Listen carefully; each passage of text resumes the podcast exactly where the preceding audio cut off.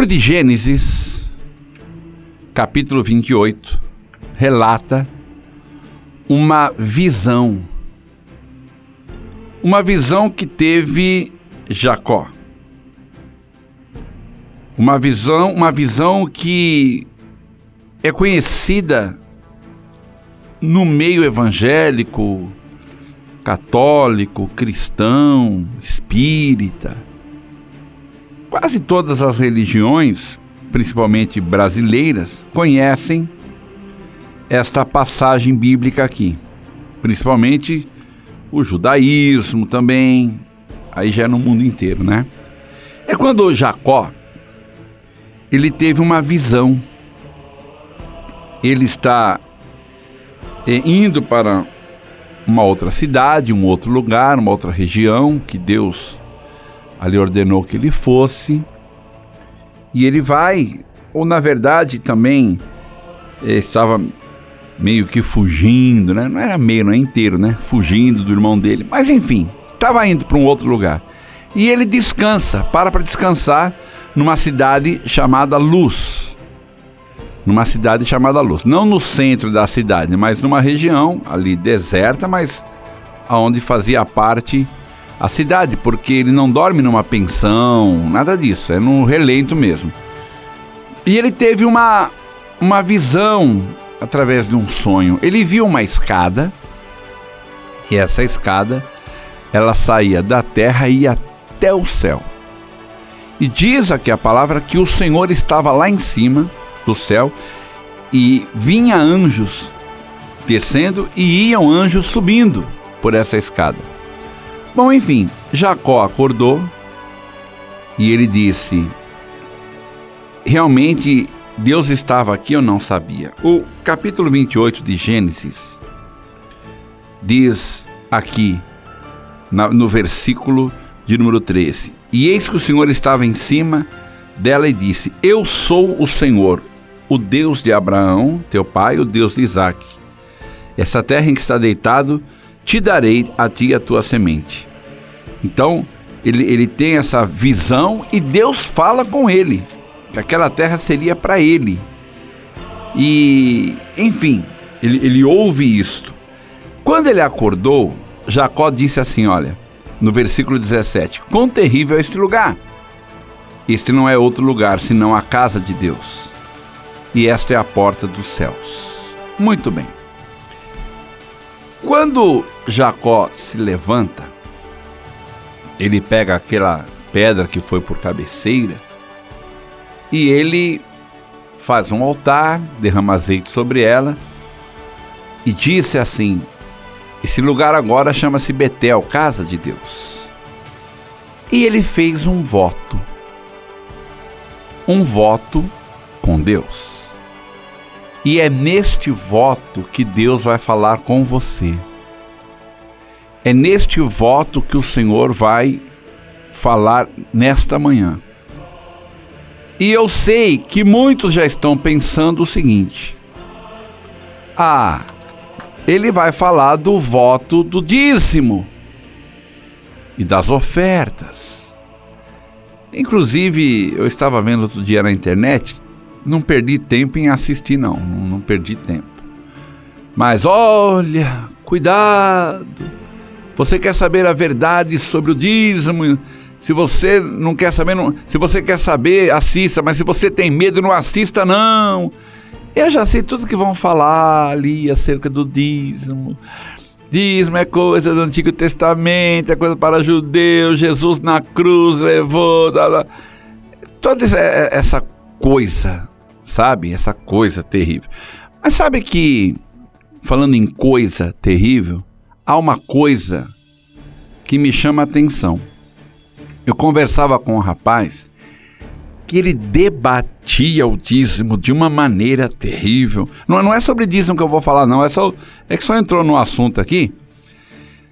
Que é o Antigo Testamento, Antigo Testamento, Antigo Testamento. Aí você fala assim para ele, mas Jesus disse lá em Mateus 23, mas Jesus não tinha morrido na cruz ainda. O Novo Testamento iniciou depois que ele morreu na cruz. Daí em diante. Eu falei, bom, tá bom. é, vamos desprezar o Antigo Testamento grandemente. Por exemplo, lá no Antigo Testamento está escrito não matarás, né? Como no Novo. Jesus não falou muito sobre isso, então. E quando ele falou era sobre o Antigo Testamento, então não devemos levar adiante, né? O deserto também, quando Jesus venceu o diabo no deserto, só para lembrar, né? Quando ele disse está escrito nas três vezes, as três vezes está escrito no livro de Deuteronômio, que nem existia Novo Testamento. Mas tudo bem, tudo bem. Aí eu falei para ele, o companheiro, você está aí até espumando pela boca. Deixa eu te perguntar uma coisa. Atos dos Apóstolos é Novo Testamento? Lógico! Sim, aí Jesus já tinha morrido na cruz. Eu falei, tá bom.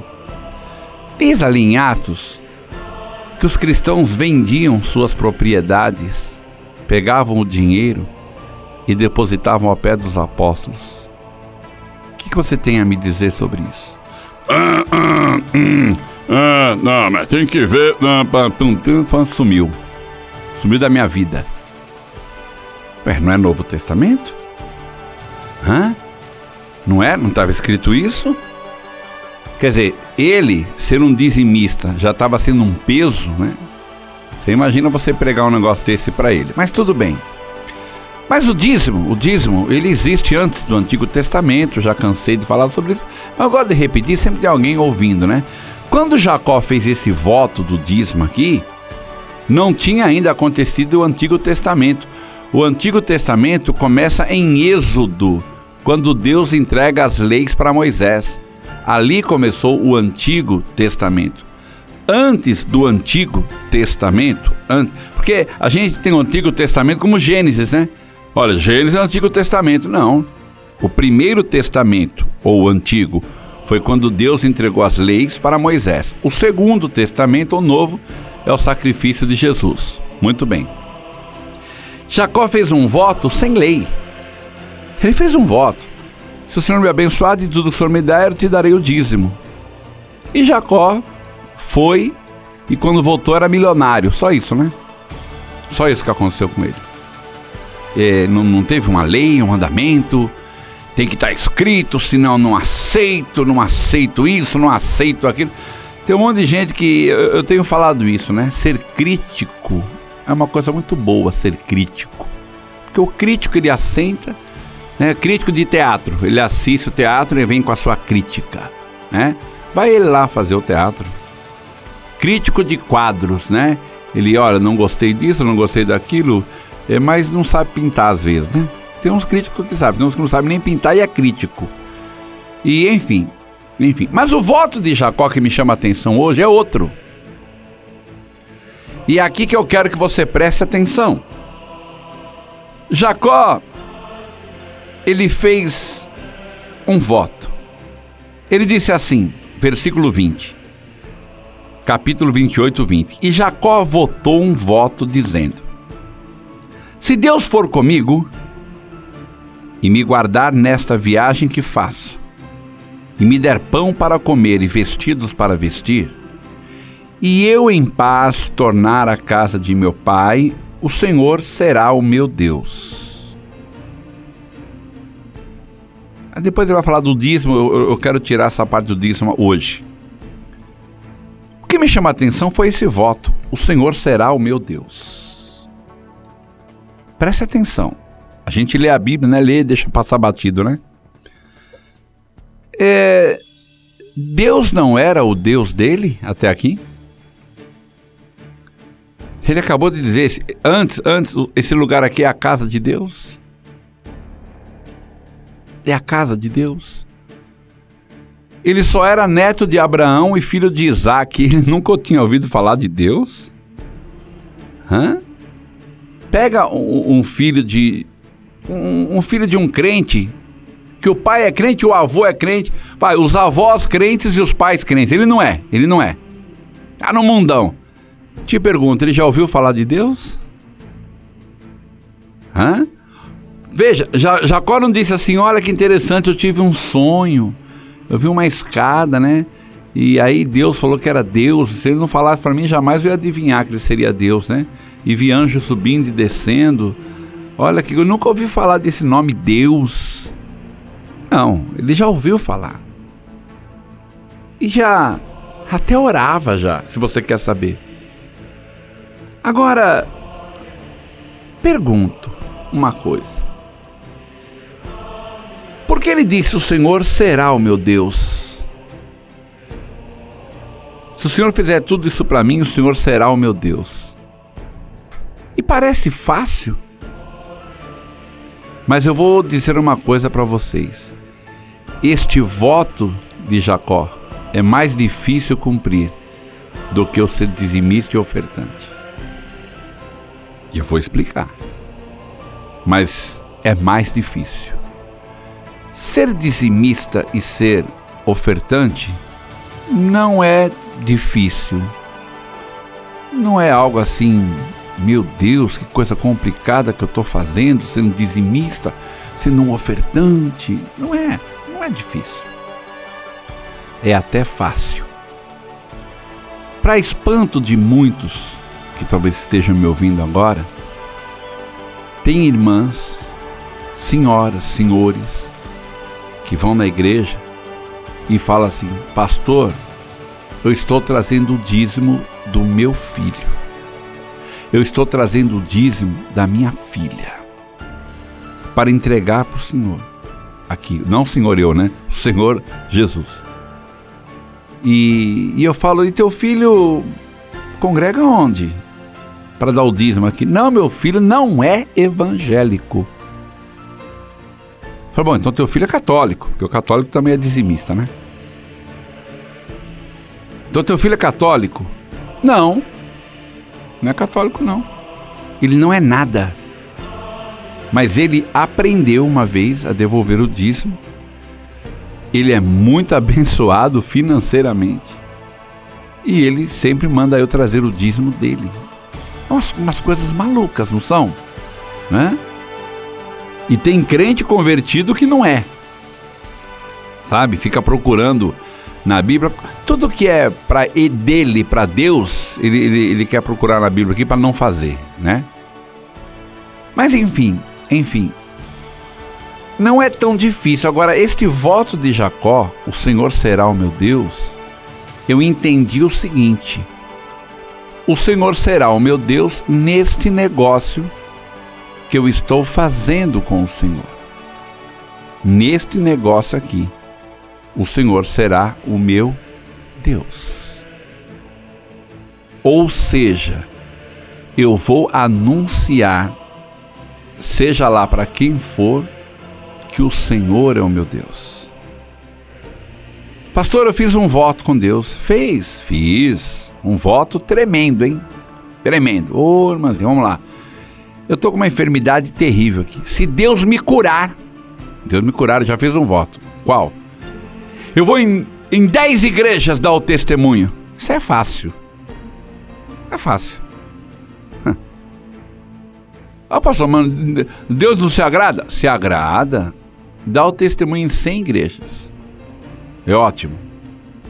Mas eu quero ver você testemunhar para o ímpio, para o médico, para o teu parente, para o vizinho, para aquele homem que não sai do boteco, Aí eu quero ver você testemunhar. E foi este voto que Jacó fez: O Senhor será o meu Deus. Todos saberão que o Senhor é o meu Deus. Testemunhar na igreja, meu irmão, é importantíssimo, mas é muito fácil. É muito fácil. Testemunhar para quem é incrédulo isto agrada a Deus. E isso agrada muito mais a Deus. Então a coisa aqui complicou um pouquinho mais. Você entendeu? E nós encontramos Jacó, Jacó, mostrando aqui que ele cumpriu este voto. Já já eu vou te mostrar. Ele cumpriu esse voto, ele obedeceu o voto que ele mesmo fez. O Senhor será o meu Deus. Por exemplo, eu fiz um voto. Eu, eu vou dar um exemplo agora para vocês entenderem. Roubaram o carro que eu tinha. Me roubaram o carro, levaram embora. E eu fiquei com o carnê só. E eu orei ao Senhor e eu fiz um voto com ele. Senhor, se encontrar esse meu carro, se eu encontrar ele e ele voltar nas minhas mãos, seja lá para quem for, quando perguntar ou onde eu estiver e vier o assunto, eu vou falar que foi o Senhor quem me devolveu. Fiz um voto. Aí, um belo dia, o rapaz, esse, esse carro foi remarcado, mudaram o chassi e tudo. O rapaz que comprou e comprou ele barato, né? Ele bateu a roda do carro assim, ela travou e ele fugiu deixando a chave no contato. A polícia foi lá, achou o carro e me devolveu. O tá comigo. Eu tô no mecânico, por exemplo, lógico, não fico falando, sabe? Não, mas eu tô no mecânico. Ele levantou a tampa. Ah, esse carro é remarcado, né? Foi roubado? Falei, foi, foi roubado. Foi sim. Mas o Deus a quem eu sirvo fez com que ele voltasse nas minhas mãos. Como assim? O rapaz bateu o carro aqui, a roda entortou, né? E ele travou, quer dizer, nem chegou a entortar muito. E ele abandonou tal o carro e o carro voltou nas minhas mãos. E às vezes, tô, é carro bonitinho, esse carro é econômico, tal, é tal. Esse carro me roubaram ele, roubaram, é tal, mas o Deus a quem eu sirvo, ou seja, ou seja, essas pessoas, sempre que alguém ouvir falar de roubo de carro, ele vai lembrar: é, eu conheço um rapaz que disse que Deus, Deus dele, devolveu o carro. O que Deus quer é que o nome dele seja glorificado. Agora, eu te pergunto: quando você faz as suas petições para Deus, ou os teus votos, Deus entra onde? Aonde ele entra nessa história? Senhor, eu quero que o Senhor me cura, eu quero que o Senhor me abençoe, eu quero que o Senhor me prospere. Sim, e. E. Ah, eu só quero isso, que o Senhor me prospere. Tá aí, você não vai anunciar para ninguém. Você não vai dizer para ninguém que fui eu. Vai ficar assim na, numa incógnita. Aí foi sorte. Ah, eu dei uma sorte, rapaz. Olha, você nem imagina a sorte que eu dei. Ah, foi isso? Sorte? Eu não vejo como sorte. Eu vejo como bênção. E uma coisa que tem acontecido também, Pastor Pedro, eu tô com uma dor terrível aqui e um médico desconfia de câncer. Ele está desconfiado disso pelos meus sintomas. Pastor, eu vou fazer um exame amanhã. O pastor pode orar? Posso. Senhor meu Deus, meu Pai, cura essa mulher, tira essa enfermidade arranca pelo teu poder. No outro domingo, ah, pastor, eu fui lá fazer exame não era nada. Ah, não era nada. Ah, então eu orei ali por orar, né? Não era nada. Ou será que era e Deus tirou? Você tá vendo? Na hora que recebe a cura, quer tirar Deus fora. Sabe? O doutor, é aí que eu quero ver testemunhar. Aí que eu quero ver testemunhar. Doutor, deixa eu te falar uma coisa. O Deus a quem eu sirvo. O Deus em quem eu ando na presença dele. Eu, quando o Senhor me falou aquele negócio, eu pedi uma oração na igreja, eu fui ungida, ungido. A dor já saiu, por isso que este exame deu isso. Provavelmente, doutor, era câncer, sim, mas o Senhor me curou. O exame deu isso porque o Senhor me curou. Eu acho interessante quando alguém fala assim para mim, pastor, eu vou, eu vou ver o resultado do exame amanhã. O senhor ora para o resultado não dar nada? Falei, irmã, o exame que você já fez, já fez. O resultado está lá. Está lá o resultado. Eu sei que se Deus quiser, ele até mexe no papel ali, né? Mas eu achava interessante a gente orar e se o resultado der algo ruim, você fazer outro exame. O exame depois da oração. O nome do Senhor tem que aparecer. Senhor, eu quero muito comprar um carro, eu quero muito comprar uma casa, eu queria ter. Mas tá, e Deus entra onde nessa história? Aonde Deus, aonde Deus vai entrar? Que Ele pode tudo, eu sei. Eu sei. Eu, eu, eu, dei um exemplo, eu trouxe uma mensagem na igreja, eu trouxe essa mensagem na igreja um tempo atrás, e eu quero compartilhar até o que eu falei. Por exemplo, você tem um patrão, empresário riquíssimo, tem várias casas. E um dia você está falando para um funcionário: olha, eu vou morar aqui perto da empresa, aqui, é para mim é muito melhor. Eu estou procurando uma casa para alugar e eu quero alugar uma casa aqui perto, tal, né? E o patrão ouve. Ah, rapaz, você vai alugar uma casa aqui perto? É você sabe mais ou menos quanto custa os aluguéis por aqui? Que eu tenho algumas casas aqui e tal. Tem um, tem um belo de um sobrado lá, né? Ah, olha, eu tô alugando um, uma casinha simples aí, tô pagando mil reais. Patrão, mil reais, hein, rapaz, que coisa. Aí o patrão resolve vender aquele sobradão que ele tem. Aquele sobrado lindão, né? Aí o patrão fala assim: Ô, ô, ô amigo, é, é, que é você, vamos comigo lá no sobrado lá? É, não quero ir sozinho ali, vai, vai dirigindo para mim, não tô podendo dirigir, você vai dirigindo para mim e uma pessoa vai ver o sobrado. Aí você tá lá, tal, junto, beleza, né? Aí ele pede 600 mil reais naquele belo sobrado. Aí o outro arrogante diz assim: Olha, fala pro teu chefe, eu dou 200 mil nesse negócio se você quiser. E ele fica tão irado com esse desrespeito, ele fica tão chateado que na hora dar um negócio dele, ele fala assim para você: Ô companheiro, vem cá, tô a chave do sobrado, tô aqui os documentos, vamos passar pro teu nome, me dá mil reais por mês aí, pronto. Sem juros, vai me dando mil reais, até 10, 600 aí. Você morrer antes, fica por isso mesmo. Aí você vai dizer assim: Olha, eu tive uma sorte que sorte eu tive. Né? Aconteceu isso, assim, assim. Ou você vai fazer com que a oração que você fez venha dar resultado para o nome do Senhor ser glorificado. O Senhor já assinou, assinou, está aqui no meu nome, beleza. Deixa eu falar uma coisa para o Senhor. O Senhor foi usado por Deus. Eu? Ah, nem acredito em Deus, mas o Senhor foi. Porque eu estava orando para acontecer algo na minha vida e eu poder ter uma casa.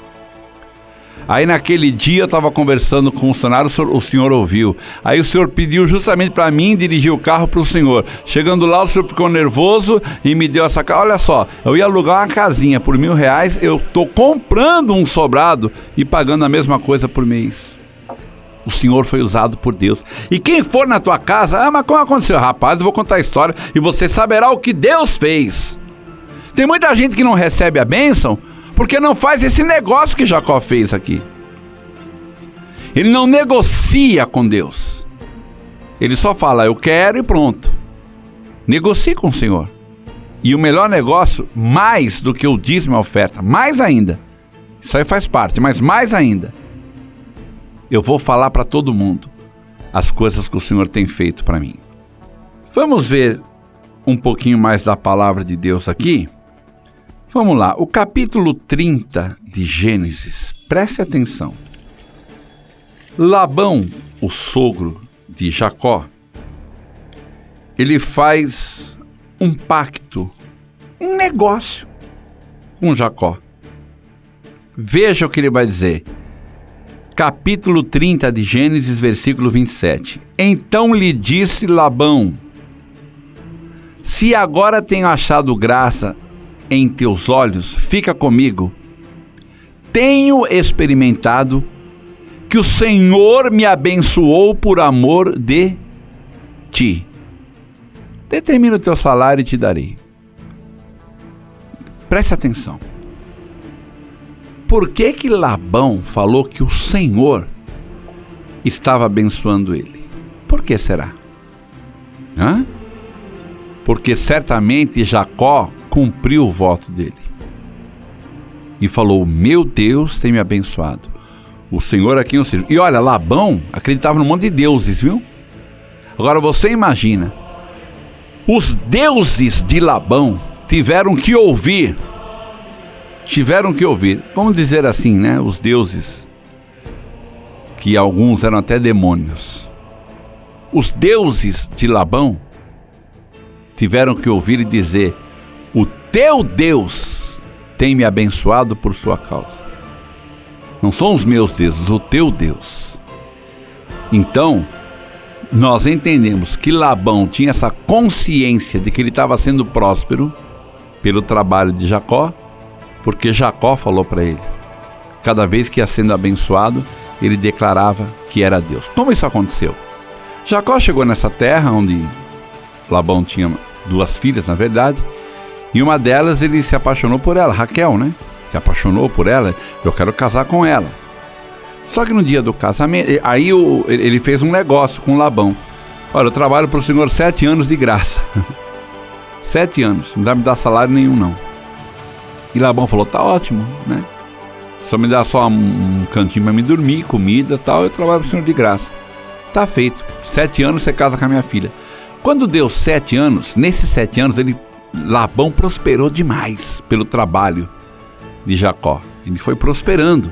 Labão viu isso. E Jacó não se andou, meu Deus.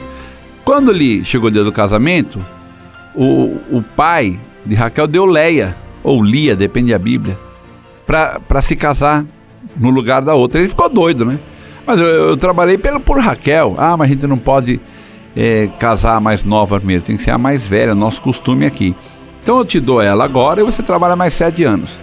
Então ele ficou casado também com a Raquel, né? Ele não teve que esperar mais sete anos para casar, ele já casou ali, mas teve que trabalhar mais sete anos por ela. Veja, passaram-se 14 anos para essa última historinha que eu falei aqui. 14. E Jacó, o meu Deus, meu Deus, meu Deus, meu Deus. Quando acabaram os 14 anos, olha, eu tô indo embora, vou embora, vou pegar minhas, minhas coisas e tô indo embora. Aí ele falou: não, não, não, faz o seguinte, continua trabalhando para mim, vê qual é o teu salário, porque o Senhor tem me abençoado por tua causa.